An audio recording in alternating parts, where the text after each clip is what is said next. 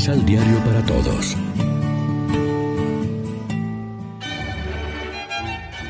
Proclamación del Santo Evangelio de nuestro Señor Jesucristo, según San Mateo.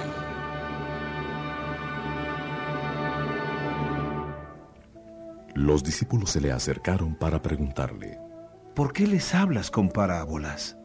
Jesús respondió, porque a ustedes se les ha permitido conocer los misterios del reino de los cielos, pero a ellos no. Porque al que produce se le dará y tendrá en abundancia, pero al que no produce se le quitará aún lo que tiene. Por eso les hablo con parábolas, porque cuando miran no ven, y cuando oyen no escuchan ni entienden. Y se verifica en ellos lo que escribió el profeta Isaías. Oirán pero no entenderán y por más que miren no verán, porque este pueblo ha endurecido su corazón, ha cerrado sus ojos y taponado sus oídos, con el fin de no ver ni oír ni comprender con el corazón. No quieren convertirse ni que yo los salve. Al contrario, dichosos ustedes porque ven y oyen. Yo les aseguro que muchos profetas y muchos santos ansieron ver lo que ustedes ven y no lo vieron y oír lo que ustedes oyen y no lo oyeron. Lección Divina Amigos, ¿qué tal? Hoy es jueves 21 de julio y a esta hora, como siempre, nos alimentamos con el pan de la palabra. El contenido básico de las parábolas de Jesús es el reino de Dios, que es el ámbito de su voluntad salvadora del hombre. El reino es oferta de salvación pero no fuerza que avasalla al ser humano. Su eficacia está condicionada en parte por la respuesta del hombre.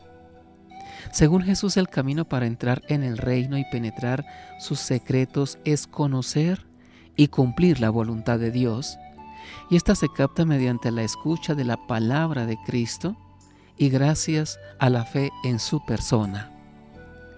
De ahí resulta que mientras en unos la semilla del reino es improductiva por respuesta nula o insuficiente, en otros produce mucho fruto, el 30, el 60 y el 100 por uno.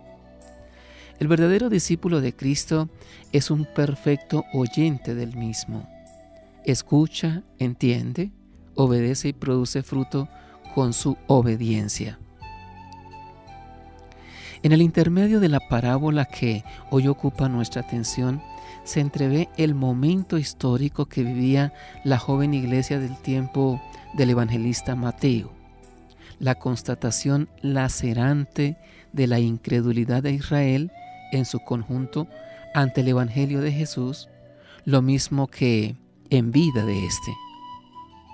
Trasladando el problema a la iglesia de nuestros días, también hoy la comunidad cristiana y el creyente de base perciben dolorosamente la increencia del mundo en que viven e incluso el rechazo abierto en algunos casos.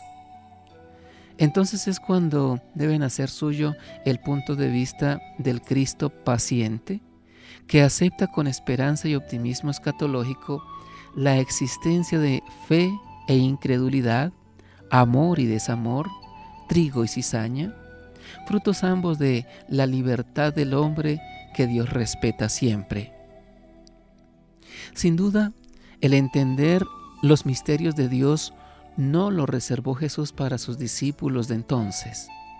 Todo hombre y mujer que están prontos a escuchar y seguir a Cristo pueden compartir esa dicha de la fe que penetra los misterios del reino. Dichosos sus ojos porque ven y sus oídos porque oyen. Reflexionemos. ¿Acaso nosotros también hemos llegado a despreciar la belleza del amor divino, cambiándolo por momentos, por ídolos que nos traen solo ruina y muerte? Oremos juntos. Danos, Señor, disponibilidad para escuchar tu palabra y receptividad para entender sus exigencias de vida. Padre, haznos perfectos discípulos de Cristo, tierra fértil en que fructifica la semilla del reino. Amén.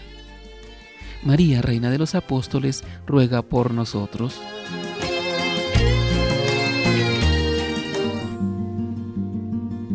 Complementa los ocho pasos de la Alexio Divina adquiriendo el emisal Pan de la Palabra en Librería San Pablo o distribuidores. Más información www.sanpablo.co Pan de la Palabra. Vive la reflexión.